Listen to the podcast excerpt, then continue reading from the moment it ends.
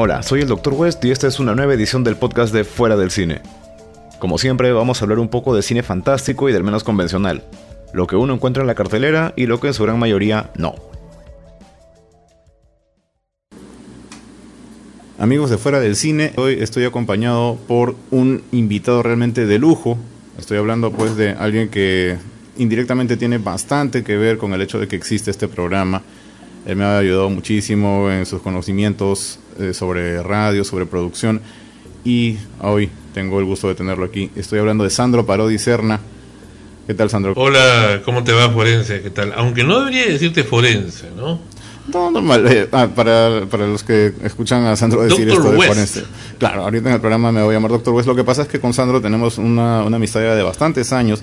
Yo lo conocí pues cuando él tenía el programa de radio Amanecemos Contigo y en ese entonces yo me hice llamar El Forense y Sandro hasta el momento continúa todavía pues eh, llamándome de esta manera, así que para que estés como no hay ningún problema. Tú mismo te has puesto el nombre, ¿no? Sí, bueno, eso es verdad. Así que hoy en este programa soy El Forense, lo van a escuchar de esa Mi manera. Mi padre que en paz descanse te decía, eh, decía, ¿por qué le llaman forense? Decía, el forense y forero, decía.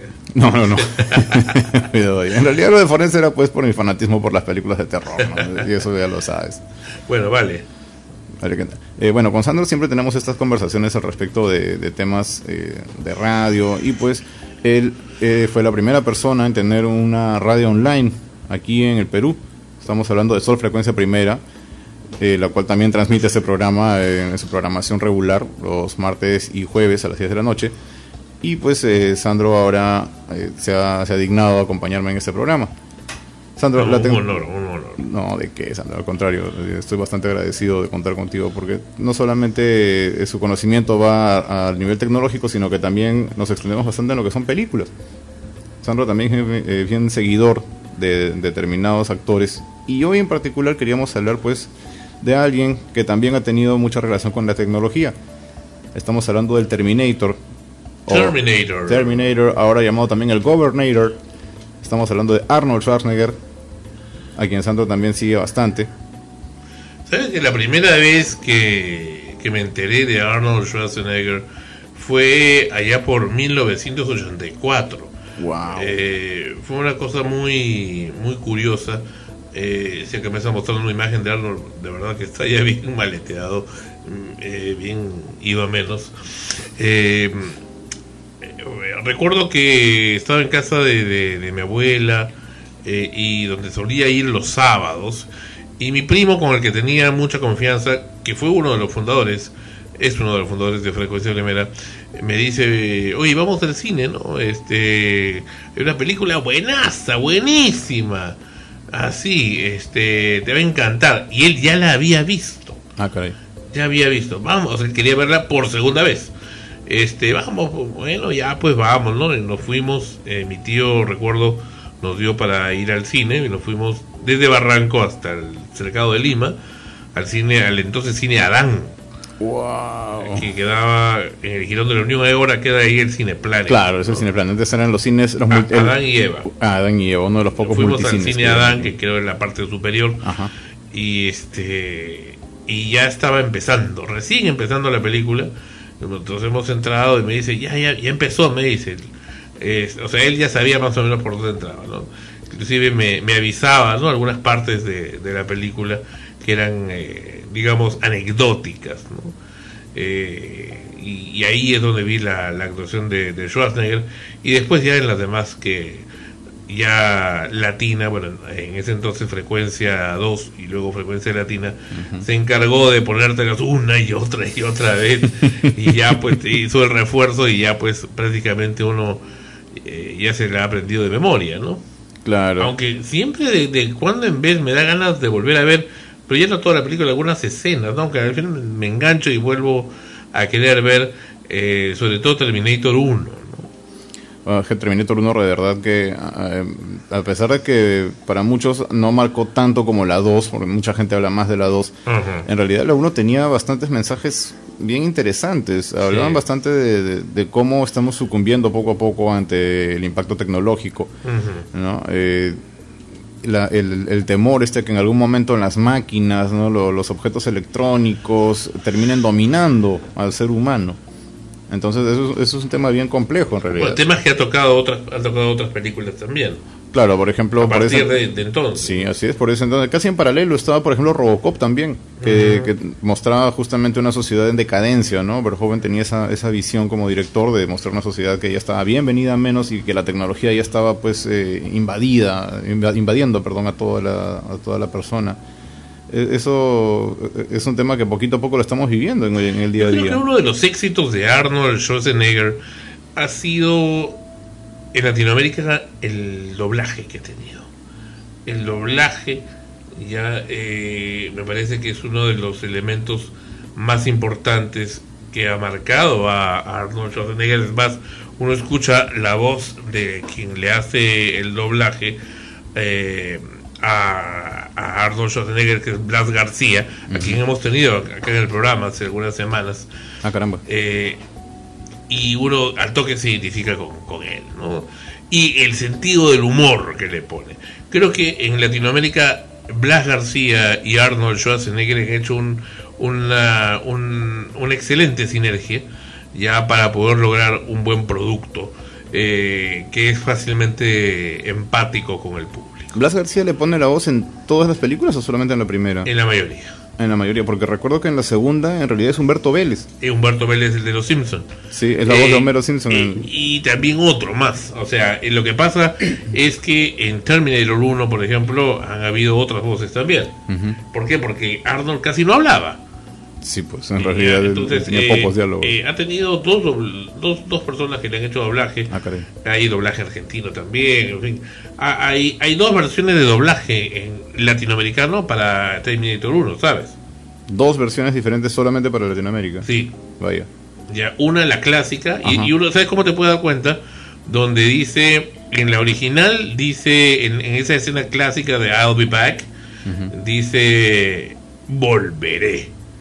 Ya. Eso dice en la, en la original. Ajá.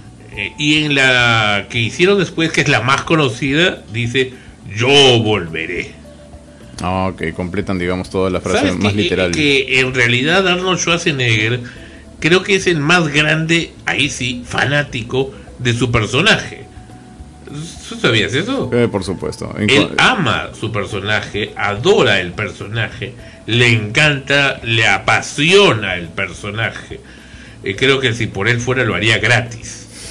ya eh, creo que es un tema que ha marcado eh, eh, su vida y mucha gente se lo reconoce. O sea, mucha gente le pide los quotes que haga una y otra vez, en fin, eh, en diferentes momentos eh, de, de su vida. ¿no? Entonces, eso es lo interesante. Y según sé, cuando el James Cameron todavía estaba eh, pensando quién iba a ser el Terminator, se había pensado que, que iban a ser otros actores, eh, él, él es el que le asesoraba, ¿no? De cómo podía ser, y cuando ya se decidió por, por Arnold Schwarzenegger, le estaban diciendo que tenía que decirlo de otra manera, ¿no? Entonces él no, él le, le tuvieron que convencer que tenía que decirlo así, ¿no? Eh, parece que sí, que el original eh, era una cosa así como volveré nada más. Pero la traducción literal de I'll be back es yo volveré. Claro, es más Que es literal. redundante en realidad. Pero, digamos, es como para darle un poco más de énfasis y escuchar un poco más la fonética. Y quizá llenar un poco el, el espacio del, del lip, ¿no? De, de lo que va hablando. Claro, definitivamente era todo, todo un tema relacionado también al, al- al doblaje en sí mismo, ¿no? Que tenías que completar esta, esta frase. Y se, se ha vuelto bien icónica, la verdad. En, en montones de películas, en montones de series le hacen referencia justamente a, a esta frase I'll be back, ¿no? Y mira cómo todo nace de un sueño, ¿no? Ese Nació de un sueño, de un sueño que estaba con una, una resaca, creo, una gripe terrible, con Resaca o fiebre. Eh, sí, sí, o ambas cosas O ambas. Eh, y despertó de eso, inmediatamente comenzó a notar todo eso. Ahora, eso dice, eh, dice Cameron. Otros dicen que es una especie de adaptación de otra película de los años, eh, creo que 40 o 50. Pero, quién sabe. Y bueno, ca- capaz algo tiene de esa otra película y capaz algo puso él. Sobre todo por que Cameron trabajaba mucho tiempo en el pasado en, eh, con camiones. en autopista, eh, con trailers, era parte de su trabajo, y es por eso que encuentras mucho, mucho de los camiones y los trailers eh, desde la primera película. Sí, es verdad. Es muy común. Es, un factor bien, bien conocido. Y de la carretera. Ajá. Y del, amanecer. Son elementos clásicos que formaban parte del entorno de, eh, de Cameron, ¿no? del mundo de Cameron en el que engendró esta idea. Wow. Y, encontró, pues yo creo que cuando uno busca, encuentra, tengo esa, esa percepción que cuando uno engendra una idea, eh, un concepto, así como se engendró, por supuesto, con las distancias abismales aparte, eh, hace, aparecemos contigo, eh, en la radio, cuando uno engendra un concepto, la gente va cayendo sola, van apareciendo justo las piezas que se necesita. Y aquí encontró una pues ideal que ha sido Arnold Schwarzenegger que no solamente ha actuado sino él él, él es el personaje no él le ha puesto esto. Yo creo que quizá una de las mayores eh, fantasías o, deseos de, de Schwarzenegger hubiera sido en alguna dimensión ser el personaje ¿no? de alguna manera no Sí, y eso que me dices de que le tiene bastante cariño me consta, eh, inclusive si no me equivoco, a comienzos de este año, eh, en algún momento él tomó una vez más la apariencia del Terminator y empezó a aparecerse en lugares que eran museos, estos donde tienen estatuas eh, del personaje, ¿no? del T-1000. Sí, asustar. A asustar a la gente, ¿no? Entonces, él realmente disfruta esto, realmente disfruta que la gente lo reconozca. sí, sí, sí, definitivamente. Eh, claro, era todo un evento benéfico y él aparece, pues, ¿no? Con, la, con toda la estructura del, del Terminator, inclusive con detalles en el rostro, las aplicaciones de metal y todos estos detalles, que esas escenas también fueron bien impactantes, ¿no? es que él le ayudó a crearlo, pues. Claro. Es como su hijo ahorita me has hecho recordar justamente escenas de la primera película en las cuales pues él muestra eh, la, maquinaria que le corre por debajo de la piel, ¿no? Esta escena en la que se abre la parte de la mano y ves los pistones moviéndose. el trabajo de efectos especiales también es increíble realmente, lo ayudó muchísimo. la escena del ojo, cuando está frente al espejo y él se quita la, la córnea y se puede ver por fin parte de, de, las luces propias del, del, robot, ¿no? de la máquina. Realmente es impactante ver eso. Creo que no era algo que, que se viera en películas con constancia en esos años, ¿no? y, de verdad sorprendía. Y otro tema característico de, de Schwarzenegger es sus, el sentido del humor que le pone. Ese humor negro, ese sarcasmo. Y eso eh, está conectado en las diferentes películas. ¿no? Eh, en, casi en todo, creo que a partir de Terminator. Conan no tanto, pero en Comando, eh, en eh, cuál otra, en ah, El Depredador. Depredador. En, Tremendo eh, película. Mentiras verdaderas. No, en, varias. ¿no? Sabes que lo tengo bastante cariño a Mentiras Verdaderas, me parece una película genial. Realmente. Iban a hacer una segunda parte. ¿eh? ¿Iban o van? pues no sé. No, yo creo que iban. No, he escuchado de, de, una secuela, al menos. No, no, sí, había, había escuchado hablar. Ah, querían hacer de todas maneras una. Sí, sí, sí. Bueno, habría sido interesante realmente verlos ahora ya ambos del mismo lado, ¿no? En Mentiras Verdaderas todo el tiempo están tratando de engañarse el uno al otro con Jamie Lee Curtis y sería chévere verlos trabajar juntos ahora, ¿no? Con constancia. Sí, habría sido genial realmente. La, la, que me decepcionó muchísimo fue eh, eh, esta Total Recall, El Vengador del Futuro, la nueva que Ah, no te pases. No, fue realmente un insulto. No, no, no, no, no. no. Porque Total Recall, eh, para mí particularmente es, una de mis favoritas, la que es con Arnold Schwarzenegger. Por supuesto. De 1990 y pico, me parece que es. 1993. Sí, con esos de 90. Sí, sí, me parece, la he visto un montón de veces. Eh, la primera vez que la vi, me parece que la vi en un bus interprovincial. Wow. Y de ahí como que se me quedó, ¿no? Como que, caramba, decía que siempre quiero viajar viendo la película, ¿no? Era mi placer. ¿Por qué? Porque dos o tres veces que viajaba a Huacho, me ponían pues Total Recall. Y es mi película favorita, decía, ¿no? no, esa película es demasiado buena también. Y ya me la he aprendido, O sea, me, me conozco casi toda la película la recuerdo este y con mucho cariño, ¿no? Y ahí es donde creo que el tema de ese humor negro de, de Arnold Schwarzenegger eh, se pone en gran manifiesto, ¿no? Claro, hay montones de escenas ahí que son eh, bastante sarcásticas, digamos, bastante irónicas. Y, y como dices, el sentido del humor de Arnold se nota en estas películas. La popularidad del recuerdo que era tan grande en ese instante, por esas épocas, que inclusive salió una película que aquí la llamaron erróneamente El Guerrero Rojo, que en realidad el, el título original es Red Sonia, porque el personaje, el, protagoni- el personaje protagónico realmente es Sonia la Roja, es- está basada en, en- en una novela gráfica, y lo gracioso es que la acreditaron como que es una película de Arnold, pero en realidad Arnold aparece creo que 10 minutos en toda la película. Entonces él solamente es una especie de invitado especial, pero el nombre era tan grande que no pudieron marketearlo con el nombre de Brigitte Nielsen y tuvieron que basarse netamente en que, por si acaso, Arnold Schwarzenegger aparece en la película. Entonces, a- así de grande era Arnold en, ese, en esos años. Y justamente ahí estás poniendo eh, desafío total en España, ¿no? Aquí la llamaron El Vengador del Futuro. El Vengador del Futuro. Así es. Y, y es curioso, tan eso, los más grandes éxitos eh, como El Vengador del Futuro y Terminator eh, estuvieron dando vueltas por mucho tiempo y nadie las quería. La clásica, esto no va a gustar a la gente. Mm. La gente te va a cambiar, va a ser un fracaso de taquilla. y termina siendo un éxito. Claro. Y, y- y entonces me pregunto, ¿cuántos puede ser deben haberse, deben estar todavía actualmente en el tintero, ¿no? ¿Cuántos, cuántas películas maravillosas ni siquiera han comenzado a ser grabadas por un criterio obtuso? Bueno, es conocido que, por ejemplo, una película que sí se quedó de todas maneras en el tintero fue Comando 2. Iba a haber Ah, una secuela. ¿con Había, Schwarzenegger? Con Schwarzenegger. Había Ah, un guion, había un guion originalmente que se empezó a desarrollar Ujú. y se quedó en el aire. ¿Y de qué trataba? Ah, No, no tengo mayor detalle al respecto de la trama, pero era una nueva aventura pues para este soldado Matrix, ¿no? que, que era el apellido de él. Ujú. Así que de todas maneras lo íbamos a ver de nuevo en acción, pero aparentemente nunca se llegó a realizar. Ya, pero ahora ya sería ya un viejito, ¿no? Y pues ahora ya sería un veterano de guerra, ¿no? El hombre. Claro. Que- Aunque ahora con CGI como que los van a resucitar, ¿no?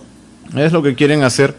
Sin embargo, pues eh, no siempre funciona eso. Ah, hay, hay momentos en los que sí, eh, Marvel, por ejemplo, lo ha logrado bastante bien, pues con, con actores como Michael Douglas, como Michelle Pfeiffer, pero la verdad no sé hasta qué punto puedes rejuvenecer por completo a Arnold en una situación de tanta acción como demanda Comando, ¿no? Siempre ha sido una película con bastantes escenas de acción y, y bien contundentes, entonces la verdad no sé hasta qué punto podríamos Bueno, hacer CGI. tú- tú dices que eres reacio a ver eh, Terminator Genesis, que es Terminator 5, Sí. donde hay el momento del enfrentamiento entre el Arnold del futuro y el Arnold presente. Ya, ¿qué tal se ve en esos momentos a la escena eh, de Arnold versus Arnold con este, digamos, retoque digital para hacerlo Eh, más joven? eh, es que tendrías que verlo. Ya. Para comenzar que sí me parece un error descomunal si se pretende hacer eso y respetar eh, al menos, ok, entiendo que el futuro lo están cambiando, perfecto, pero no puedes hacer cambios tan radicales en las características visuales de los personajes. Entonces sale la escena que está en el observatorio que, que existe en la vida real, ¿no? De, de Los Ángeles, ya que está en, el, en la parte más elevada, y salen a los tres punks que están eh, mirando con el telescopio, como siempre haciendo joda, y aparece pues Arnold eh, o Terminator desnudo, totalmente desnudo, en el medio de la madrugada, y viniendo hacia ellos, ¿no? Pero resulta que estos punks no son los mismos punks del el original Oh, ok. son tienen una apariencia diferente, un peinado diferente. Hablan lo mismo, pero es diferente.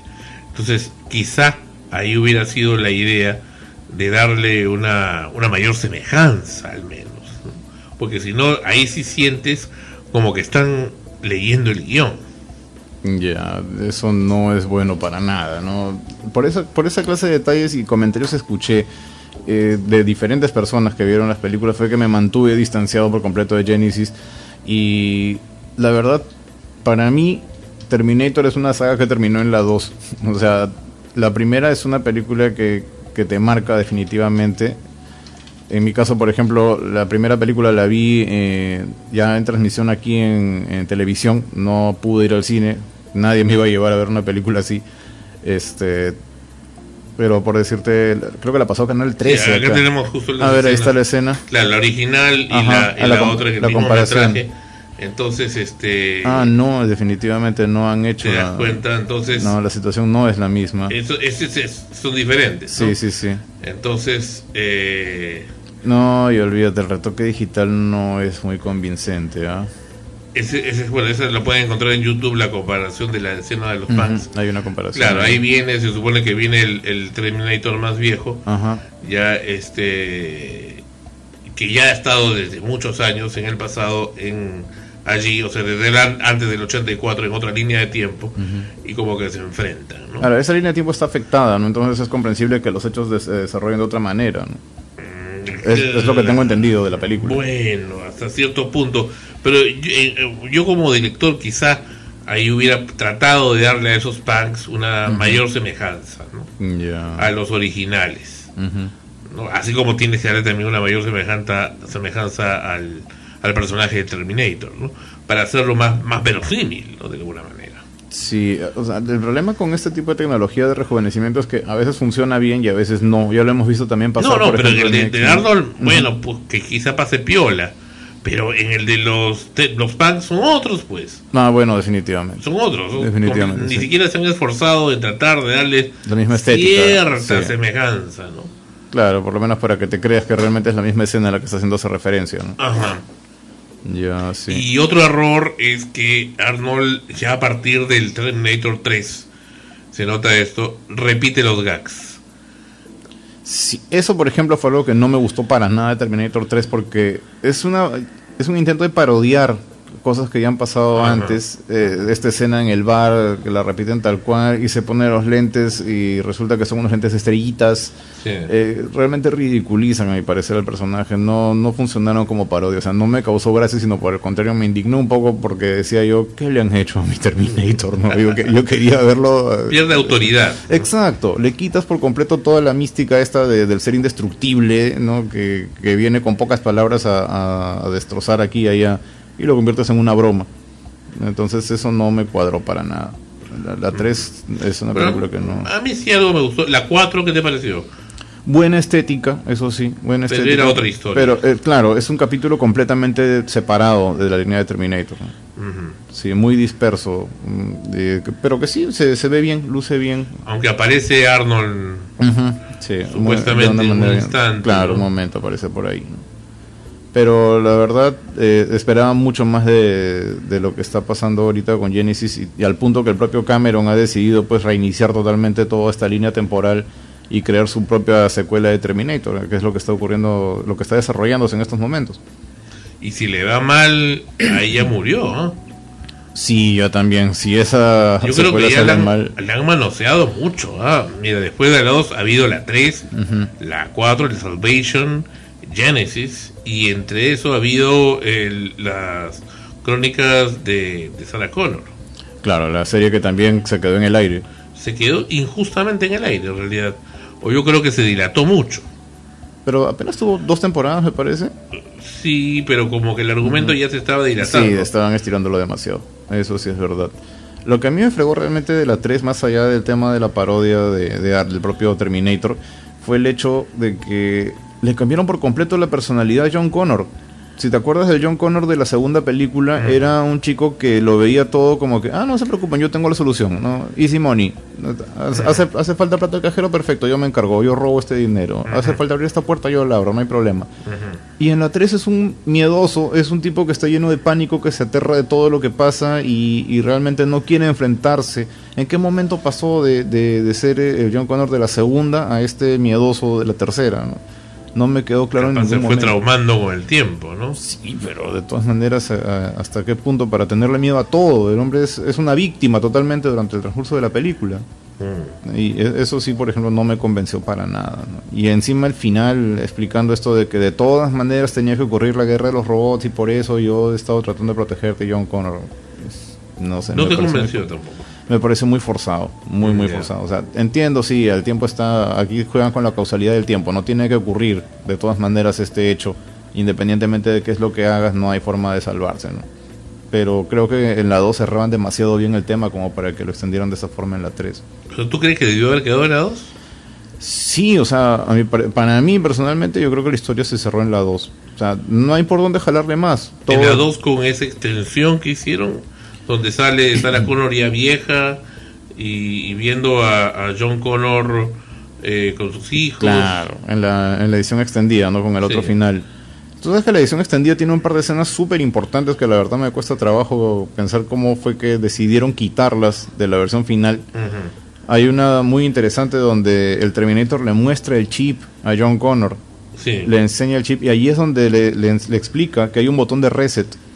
¿No? Entonces él al activar este botón, al resetear el chip, ahí es cuando el Terminator realmente empieza a aprender las frases nuevas. Ahí es donde aprende hasta la vista baby, ahí es donde aprende lo del saludo con la manito, el pulgar arriba y todas estas cosas, ¿no? Y, hay una, una, confrontación bien fuerte ahí entre John y su mamá, porque eh, Sarah Connor quiere destruir este chip. Sí. Y es la primera vez en la que él le hace el alto y le dice, no, acá se van a hacer las cosas como yo lo digo. Si tú que eres mi madre no me haces caso, ¿cómo esperas que yo sea un líder? Ya, por eso, por esa escena es que me cuesta tanto trabajo creer que el John Connor que dijo eso en la 3 sea un miedoso. Como hay una escena en Terminator 1 también donde eh, se ve que eh, Sarah Connor quiere ir directamente lo, lo que se hizo en la 2 y volar Skynet. En la 1. Sí, desde la primera ya estaba con eso. Y él le dice que no, que esa no era su misión. Claro, Kyle Reese le explica eso, ¿no? Esa, esa no es tu... No es y esa escena la quitaron. Sí, también terminaron sacándola. Hay una edición extendida también pues de Terminator 1. Sí, tú sabes que con Terminator 1 a, mí lo que me pasó fue que, como te dije, yo lo tuve que ver en casa, en la tele. Creo que Canal 13 fue los que lo pasaron en ese entonces. y me pasó la que suele ocurrir.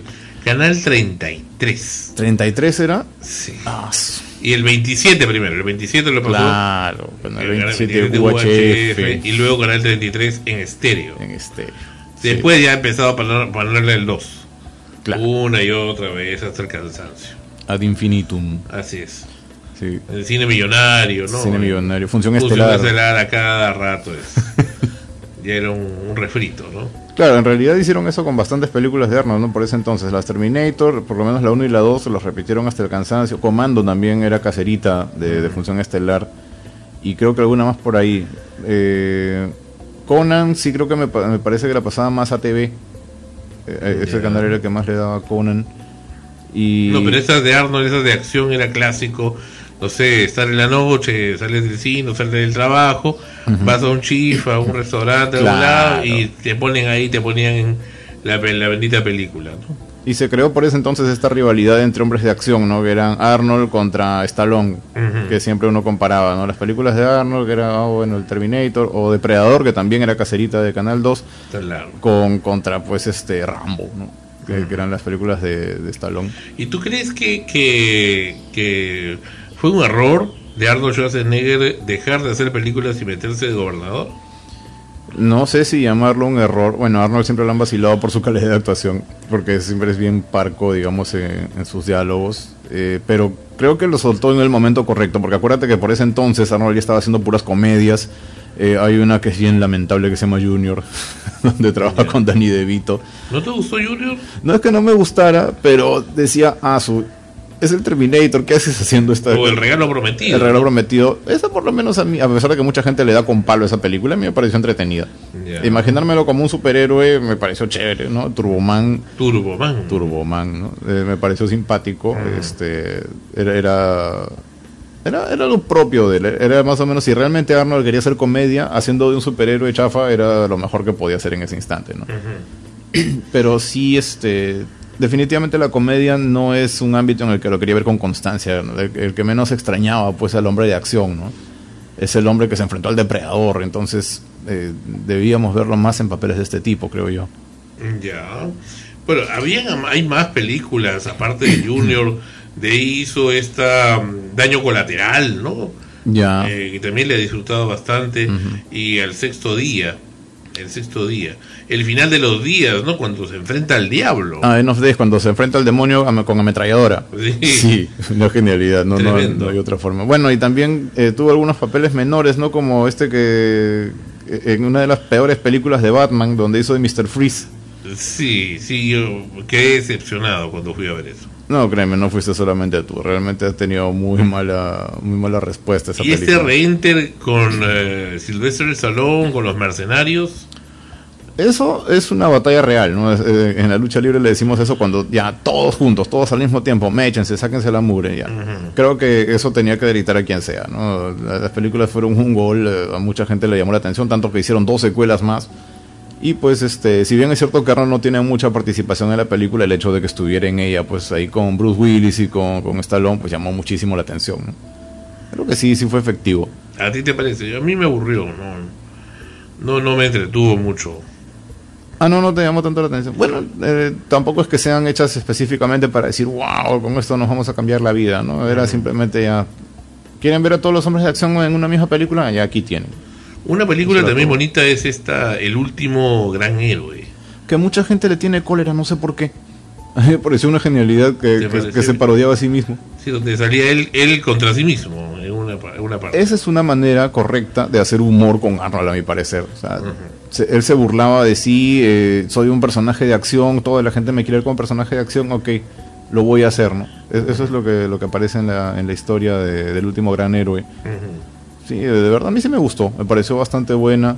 eh, la, la forma en la que tratan algunos personajes que aparecen por ahí, ¿no? Aparece inclusive el T-1000 en un momento cuando están entrando a la, a la agencia de policía. Este, los ves ahí, ve- ves también a una chica. No, el T-1000, pero eh, con uh, Sylvester Stallone. Ya, no, el, el T-1000 me refiero a Robert Patrick, al actor. Oh, Hay un momento en el que están entrando a la comandancia de policía y de la nada se le ve pasar de un, a, un, a un lado, ¿no? Que el chico se queda sorprendido como diciendo, ¿qué estoy viendo, no? ¿Por qué está aquí este tipo? Ay, qué caramba, no, no me di cuenta. Sí, ahí está Robert Patrick. Y bueno, lo que dices también es que dentro de este mundo alternativo, el Terminator, en el mundo de Jack Slater, el Terminator es, es, es Sylvester Stallone, Claro. ¿no? Él aparece ahí en el póster. Entran a un blockbuster Así es. de los ya desaparecidos hoy en día, blockbuster. Oye, sí, una, una lástima que tuviera que morir una franquicia como esa, pero ahora todo es digital. Sí. Ellos no se adaptaron al paso del tiempo. Hace cinco años estuve en Arica y encontré en Arica eh, un blockbuster. Anda. Era así, eh, pero era una cosa pues rara, ¿no? Y todavía había. No, de hecho, imagínate, yo hace unos tres o cuatro años eh, fui a visitar a un cliente para revisar su computadora y me con que al costado de la computadora había una caja enorme. Y le digo, ¿y esto? Este, no, que cositas que he comprado. Me abre la caja y resulta que eran cintas de VHS de Blockbuster, que las habían rematado a Sol. A sol. Imagínate, a Sol, con toda su cajita, bien bacán, con su, su portada y toda la gracia, estaban a Sol. Así las estaban quemando las películas. Mira lo que hemos llegado. Pero este sí fueron fueron momentos en que era interesante entrar a estas tiendas enormes y ver pues no que, que había eh, de, de nuevo en Hollywood, que era principalmente lo que movían ellos. ¿Cuándo fue que viste Terminator? La primera película yo la habría visto por lo menos un par de años después de su estreno, porque como te 86. digo, sí, aproximadamente, terminando los 80 debe Ya en la tele. Ya en la tele, sí. Ya en la tele, porque en ese entonces pues yo estaba un poco más chiquillo y No sé si te no tenía pasó. nadie que me lleve. no sé si te pasó. eh, es curioso, porque siempre yo iba al cine con mi padre, pero la saga de Terminator nunca la he visto con mi papá. Ah, no. En el cine no, Ah, caramba. las otras sí. Ya. Esas eh, han sido, las he visto la primera Ajá. con mi primo.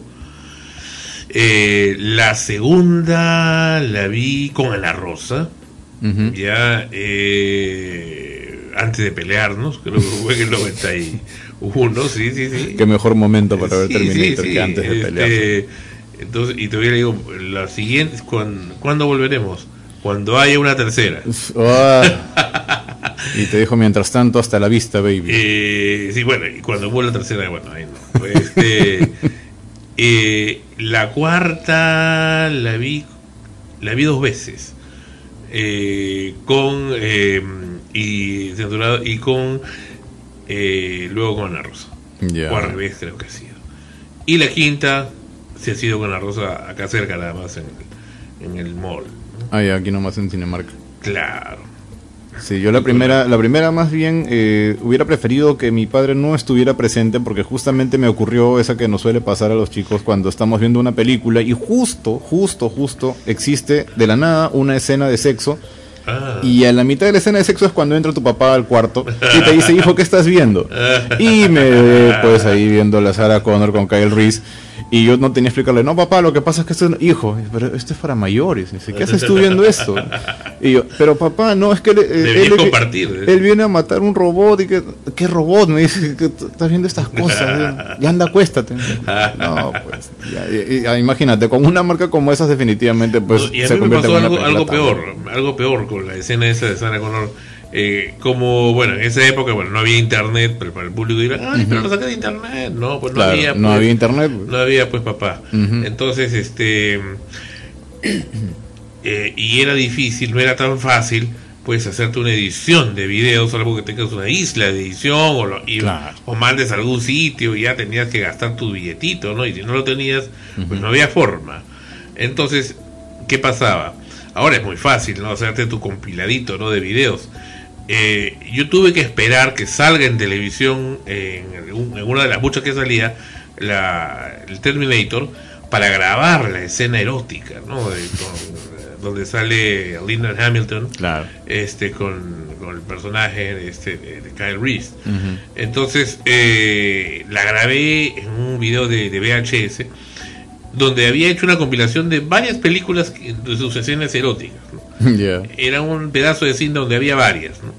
Entonces, un buen día, eh, me- un cliente agarra y me dice, necesito urgente que me pases, este, solamente me dice, por una demostración nada más, cómo ha quedado un video. Quería que le pase un video, eh, no me acuerdo de qué cosa era, a- de, de, eso sí estaba en, en CD, Ujú. estaba el video, lo quería a VHS para ponerlo en un proyector, creo. Ya. Entonces, ya, perfecto, ¿no? Este, y cometo el error de ponerlo en esa cinta. Este, pero lo pongo, se lo doy, le digo, ya te lo doy cuadradito. Uy, ya. Solo pones play y sale tu video. Ah, ya. Pero se olvidó. Y cuando le puso, rebobinó al comienzo. No. Y entonces, y en directorio, ¡plua! entonces cuando llego y me dice este, y me se sonreía, me dice, y, este, muy buena, te felicito. ¿De qué? ¿Está, bien el trabajo? Muy buena la porno, me dice. La... ¿Qué porno? No te hagas, me dice. Es una copia, pues. O sea, no sacaron que era de la película, imaginaron simplemente que era una, una Y porno. eso fue un, no, no sacaron, pues, ¿no? Este, porque solamente había escena, no, no Claro. había un anuncio, como ahora puedes preparar, puedes preparar, ¿no? Sí, sí, sí. Y es que era un tiempo pues donde era caro pues comprarte una cinta de VHS, ahora uf, imagínate. Y otra fue peor todavía, una amiga muy querida, que no la veo hace tiempo, que me había conseguido eh, para la rosa para que haga un show infantil.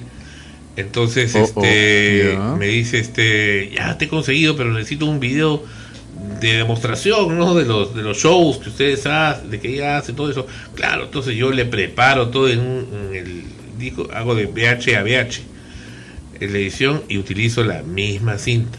Y se lo dejo, so- ya está cuadradito, no lo rebobines, por favor, pones play. Y va donde la señora, pues, ¿no? Que quería el, el espectáculo y ¡suá! No, lo soltó frente a todos. Sí, sí. Ay, ay, Entonces, ay, este, bueno, en fin, Qué problema. anécdotas. Sí, En definitivamente. cambio ahora pues con lo digital, tú mismo lo tienes ahí en tu máquina, lo puedes ver en una tablet.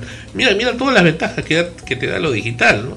Sí, definitivamente es es súper ventajoso ahora. Aparte que tienes ediciones especiales, puedes escoger hasta el idioma en el que quieres escuchar la película. Son un montón de variedades y, y bueno, creo que lo Antes teníamos que bien. sufrir mucho, ¿no? Para la portabilidad, ¿no? De las grabaciones, para las ediciones y todo eso. No, olvídate.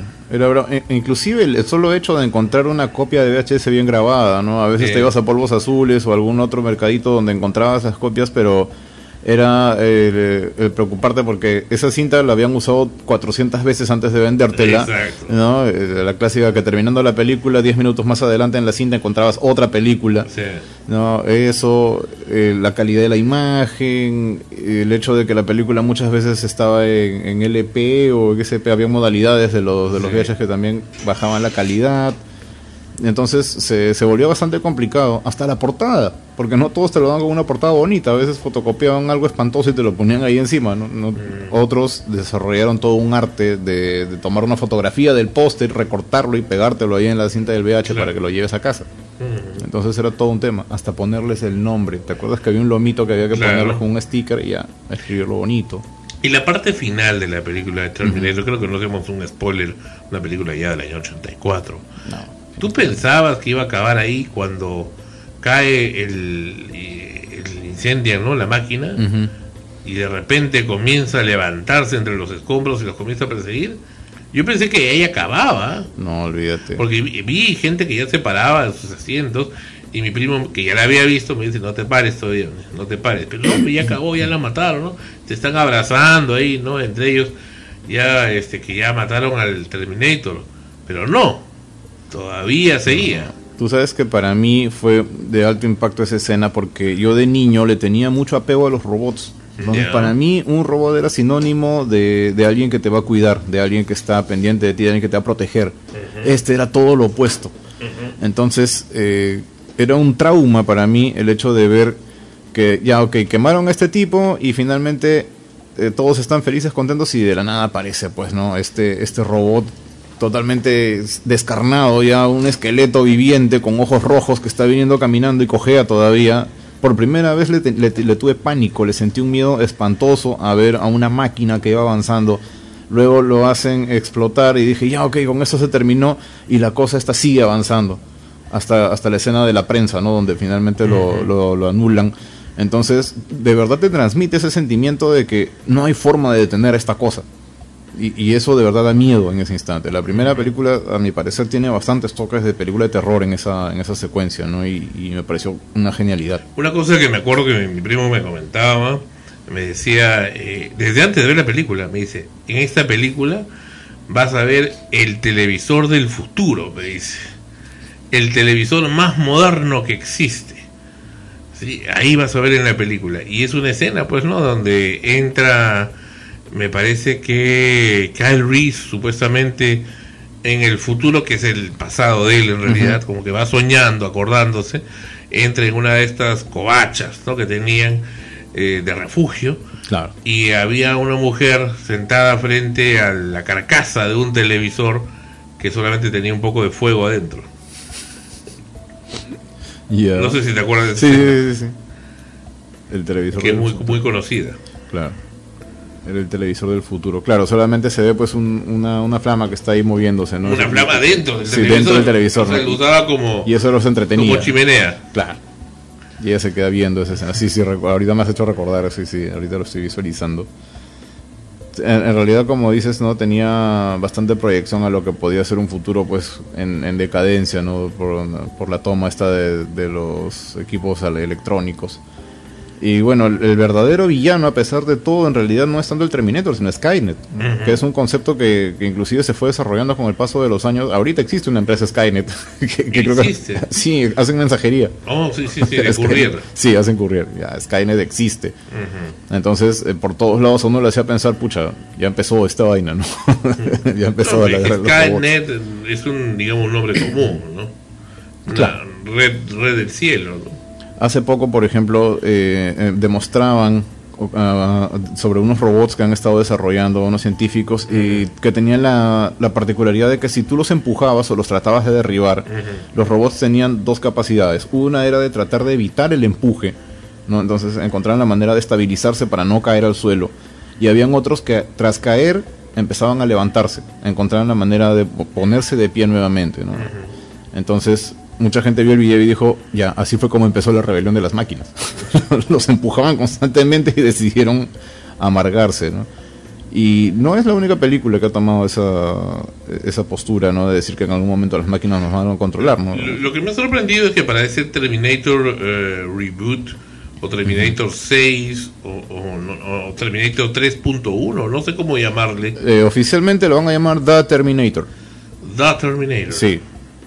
No sé por qué han escogido El eso. exterminador. El exterminador. Pero La- el exterminador ya era el 1, ¿eh? ese, se- supuestamente la primera, se- en teoría ahora se llama solamente Terminator.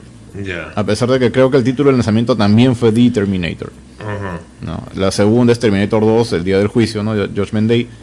Y bueno, esta siguiente va a ser The Terminator nuevamente. Me ha sorprendido que como Kyle Reese va a estar Diego Boneta, que hasta hace poco ha estado en esta exitosísima teleserie de Netflix de Luis Miguel. Claro, él va a estar ahí de todas maneras. Luis Miguel, que por cierto todo el mundo está pendiente ahorita de esa serie. La Luis serie Miguel. ya acabó ya. Sí, ya terminó, pero toda la gente está hablando de ella. Continúan aún con esto de Luisito Rey y todo Sí, pero, él al toque, o sea, ha terminado de grabar lo de Luis Miguel y ya se ha ido para Europa, creo que están grabando ya escenas de, de esta de esta saga de Terminator. Bueno, y, y la mayor sorpresa ahí realmente la ha dado Linda Hamilton, que está regresando del retiro, porque ella está ya bien alejada de todo lo que era... Y peleada con, con Cameron. Sí, di- discutían bastante y creo, hasta donde tengo entendido, eh, Hamilton lo que tiene es un desorden bipolar y eso pues la llevaba a estados que hoy estoy bien, mañana quiero que se acabe el mundo entero, ¿no? Claro. Ya, eso obviamente balancearlo pues con una vida de, de artista es súper complicado. Afortunadamente pues eh, han, han podido convencerla de que regrese y, y ella parece estar contenta con, con el hecho de participar nuevamente de esta historia. Eh, espero sinceramente que, que su nivel de actuación pues esté a la altura, ¿no? Es lo que todo el público está esperando. Y lo que todos están preguntando en este momento es dónde está el John Connor de la segunda película. ¿Dónde está este actor? Eh, él es mm, Edward Furlong, Edward Furlong. Eddie Furlong. ¿Qué es de él? Desapareció por completo de la faz de la Tierra. La última película que le conocí a él fue una llamada Historia Americana X, que él hace con Edward Norton. Y después de eso no supe más. Algunos aseguran de que ya el tipo está bien dejado, bien venido a menos, pero la verdad no me consta. Acá estoy viendo en, en IMDb que eh, ha vuelto, ¿no? A, a- a- al trabajo, ¿no? Como que ha vuelto a, a hacer cosas. Eh. Acá sale, estado, bueno, va a en The Reunion, The Renegades, The Winter Rose. Como que está todavía, está, está. Lo que pasa es que hay muchas producciones que como que no salen a la luz, ¿no? Como que no llegan a ser muy conocidas acá, pero parece que, que sí. Yo también había escuchado eso, que estaba en, estaba en drogas, estaba Sí, en, sí, en sí, algunas cosas, pero no, pero parece que sí está. Y él es hijo de familia mexicana, es muy curioso.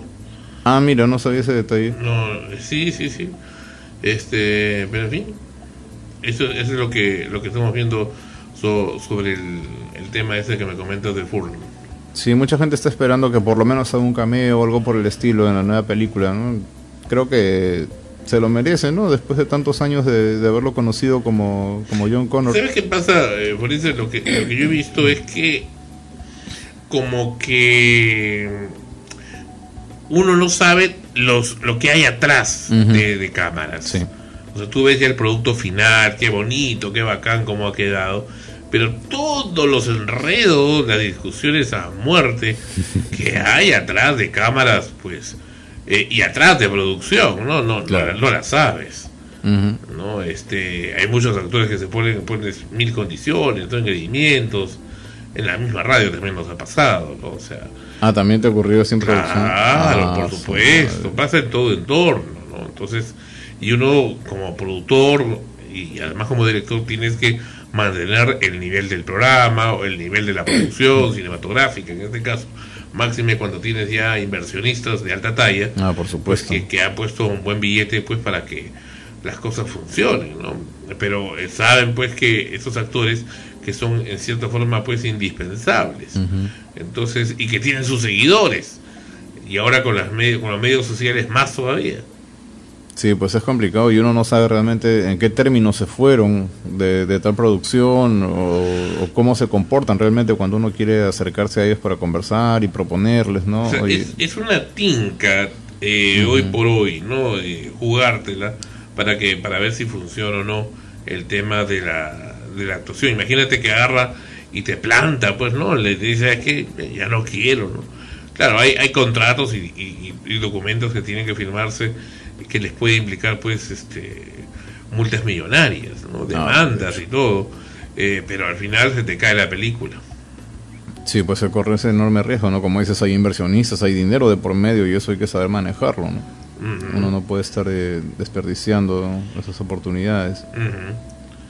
Bueno, ahora, eh, de, en eh, la saga esta de, de, de Sarah Connor es donde eh, el personaje de este científico que estudia los chips del Terminator es como que se desarrolla más también. Ese es un tema, por ejemplo, que sí se quedó bien en el aire en- con respecto a las demás películas, ¿no? Porque si bien es cierto que te dicen que Skynet de todas maneras tiene que existir y que el levantamiento de los robots va a ocurrir, eh, nunca te muestran el lado del desarrollo. ¿En qué momento pasamos de, de tener solamente un chip o una mano, que es lo que se ve pues en Terminator 2, Ujú. al desarrollo de Skynet en sí mismo? Eso lo muestran en Genesis. Ya. que era Cyberdyne, creo, la empresa al comienzo.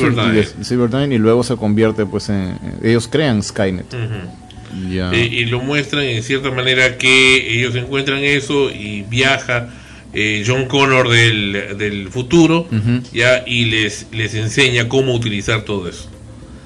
Ah, él es el que les enseña cómo. Él les enseña al, al negrito y a su hijo, ¿no? que ya está Ya. más grande ¿no? en, en Terminator Genesis. Ah, mira. no sé, Y esa concluye en una especie de nuevo Windows, digamos, este especial, ¿no? Eh, que te va a dar todas las facilidades había y por haber y que va a estar interconectado con internet y como que el internet va a ser gratis, una cosa así, ¿no? Eh, hay quienes lo asocian como al Google, ¿no? Ya. Bueno, algunas consecuencias de esas se supone que son inminentes, ¿no? Que en algún momento el Internet también realmente se va a volver algo gratuito para todo el mundo. Claro, pero también eh, van a estar manejándote todo. Ah, por supuesto. Si ya desde ahorita Facebook nada más conoce todos sus movimientos, no, Lo- los algoritmos que, que te siguen, tanto en Netflix o en Spotify, detectan todos tus gustos, saben bastante de, de ti. Un amigo siempre me dice, mi amigo Andrés, el algoritmo sabe más de ti que tú mismo. y eso pues si lo, si lo extrapolamos a todo un sistema operativo, como dices, pues imagínate, podrían saber absolutamente todo de tu persona. Y eso es traumante. no me imagino cómo sería un mundo así. Hay, hay otras películas que también han tomado ese, ese aspecto de, del control, ¿no? Por ejemplo, eh, recuerdo una que se llamaba Her, eh, más reciente, ella, Ya. de Joaquín Phoenix, donde también crean un, un sistema operativo que se adapta a ti y te conoce al punto que el protagonista se termina enamorando de ese sistema operativo. Ya, imagínate eso. No, actualmente existe un site eh, japonés, donde entiendo, donde te puedes participar en una especie de realidad virtual con una modelo, una, una chiquilla, ya que te, te hace ingresar a su mundo, ¿no? Eh, Mm. Tiene a su casa Típico de los japoneses. y todo su ambiente, ¿no? Todo bonito. Y como que te vas enamorando de ella, dependiendo de ella. Y claro, mientras te vas sacando la plata de la tarjeta, por supuesto, ¿no? de hecho, Tienes que poner la tarjeta ahí. Para que de esa manera cada, cada ingrediente virtual que te pide, este se le vayas dando, ¿no? Y un sistema parecido también aparecía en Total Recall. ¿Recuerdas que cuando Arnold llegaba a casa, él encendía pues un sistema que, que le ponía un holograma y le empezaba a hablar y todo el asunto, o inclusive veía a su propia esposa como un holograma? Era súper interesante No, eso eso no fue en Total Recall, fue en eh, el sexto día, me parece. En el sexto día, ¿no? En el sexto día, claro, que tenía una, una chica, ¿no? Ajá. Una modelo que le bailaba. Sí, sí, sí, sí. Le, le hablaba de todo, claro. Y hasta le decía, si me puedes cambiar la configuración, también puedo ser tuya, le decía. Así me, e infiel también. Ahorita me has hecho recordar una película que a mí me gustó muchísimo y que está, creo que ha pasado muy desapercibida, Running Man. Running Man. Sí, que acá no recuerdo bien cómo le pusieron, eh, pero era del corredor, pues no este hombre que eh, Arnold lo sueltan en una especie de juego de reality donde él estaba obligado a enfrentarse a todo un laberinto de trampas y a enfrentarse a- también a, a otros eh, luchadores que estaban ahí en medio. Eh, en teoría lo habían metido en este juego porque era el entretenimiento nacional. Era gente que estaba condenada a la prisión o inclusive a la silla, que tenían la alternativa de ganarse su libertad pues pasando por todas estas pruebas. De verdad que buenísima película que a mi parecer está muy subvalorada de, de parte de Arnold. Creo que estaba, está basada en un libro si no me equivoco. Y de verdad que me pareció impresionante. Ahí también si no, si no me falla la memoria está Jesse Ventura, que también ha trabajado con, con Arnold en, en Depredador.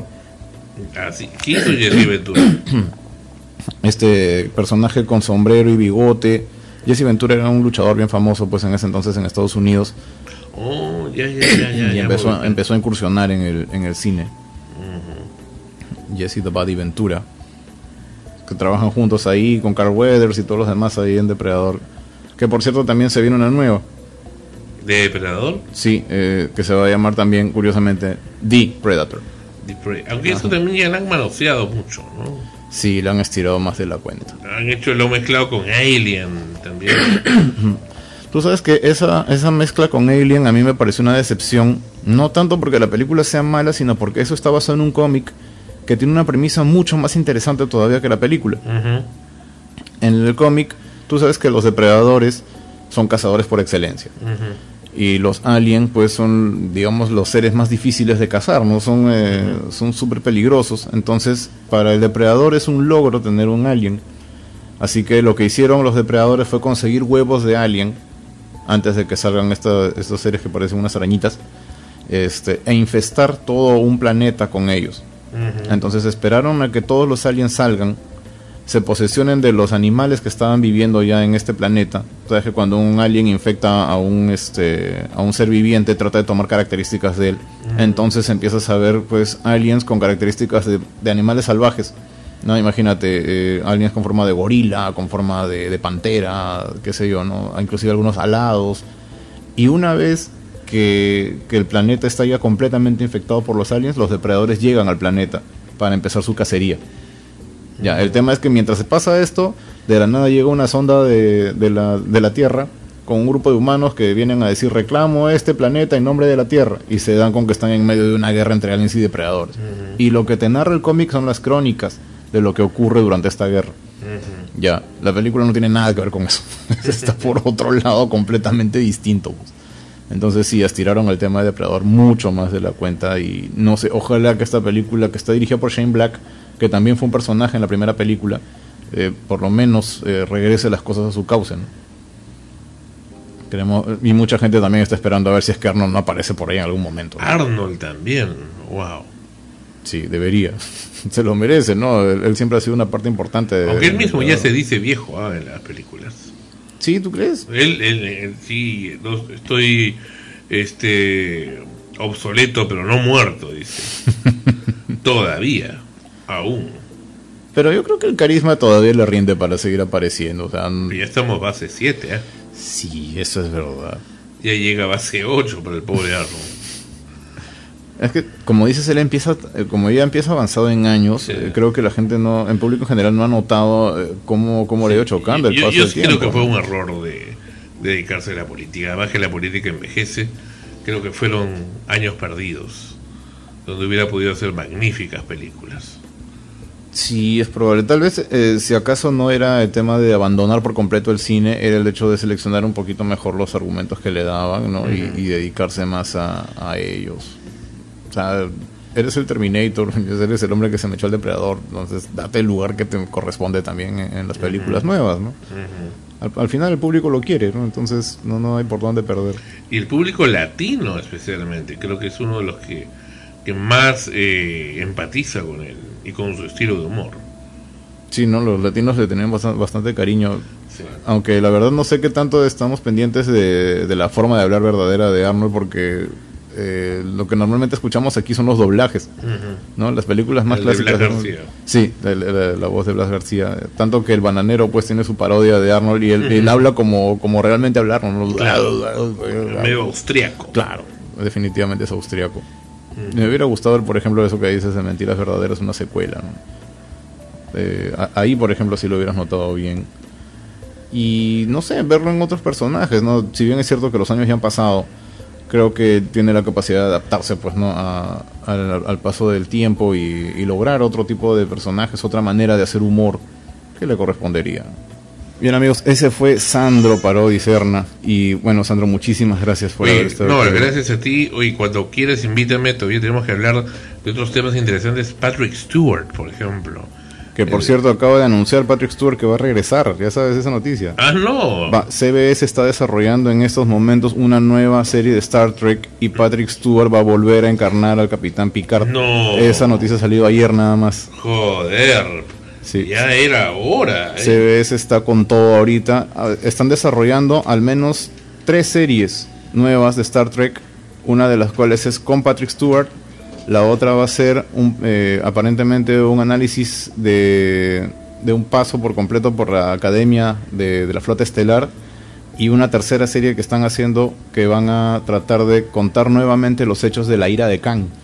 Así que están con todos los de CBS ahorita. Pero eh, va a ser Patrick Stewart como continuación de, de Es una, es una continuación. Él mismo ha dicho que está muy contento de volver a encarnar el personaje y que está listo en estos momentos para convertirse nuevamente en el O Capitán sea, Picard.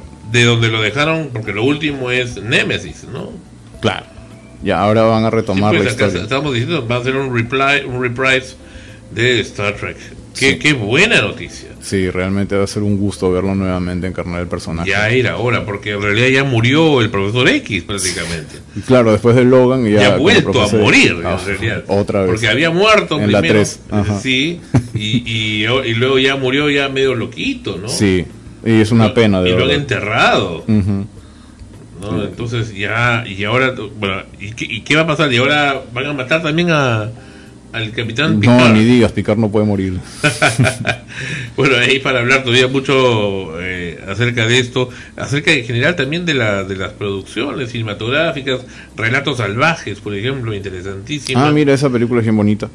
Con- tú sabías, relatos salvajes, que en realidad, en cierta manera, si fueron, y ahora ya lo voy encadenando, eh, ha hecho con una especie de cadena, eso lo, ve- lo veremos en otro programa, Sí. con los simuladores, esta gran teleserie de. Telefe del 2001 al 2003, luego otra película que no recuerdo el nombre, donde en la última escena de esa película que actúa uno de los eh, chicos eh, de los simuladores, hay una escena donde hay un pedacito de los simuladores en otra película que fue del 2006 más o menos y como que genera continuidad Ah, mira. Y- Qué interesante. Relatos Salvajes viene a ser una especie de continuación de los simuladores ¿Qué? ¿No lo sabías? No, no, no, no, no. Eso tenemos que saberlo bien. ¿Y por qué? ¿Por qué razón?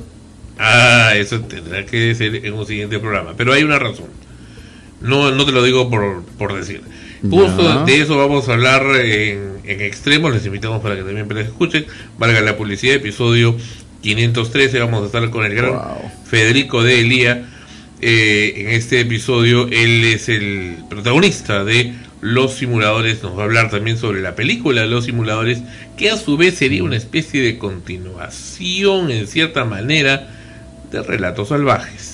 Wow. Sí, eso sí es un tema largo, ¿eh? Ya, Ahí eh, tenemos eh, para sí, hablar bastante. Ya, este. Pocos saben eso. Es que necesitas verlo de un comienzo para entenderlo. Si, lo, si lo- yo, al menos, lo primero que vi fue Relatos Salvajes. Claro, me, Después he igual. visto eh, simuladores Sí. gracias a Banana Rancia, este extraordinario youtuber eh, argentino que mencionó lo de los simuladores, busqué y bueno, y, y me enganché como mucha gente se ha enganchado. Pero bien, ya lo conversaremos. Y, hoy te agradezco esa noticia extraordinaria, la de Sir Patrick Stewart, a quien Sir también eh, Stewart. pronto tendremos aquí en Extremos. En realidad nos está debiendo la entrevista ya hace dos años, pero ¿Vas a entrevistar a Patrick Stewart? claro, en ese- extremos. tú sabes que eso ya está en un pendiente. Sí, es verdad. Ya, eh, ya viene, bueno, ya salió la de Federico Belía en este episodio, eh, ya viene la de Patrick Stewart. Excelente. Entonces quedamos en pendiente para hablar un poquito más del Profesor X o de Capitán Picard, como gusten llamarlo. Listo, Sandro. Mil gracias. Uy, gracias a ti. No, ¿de Cuando qué? gustes. Listo, nos vemos.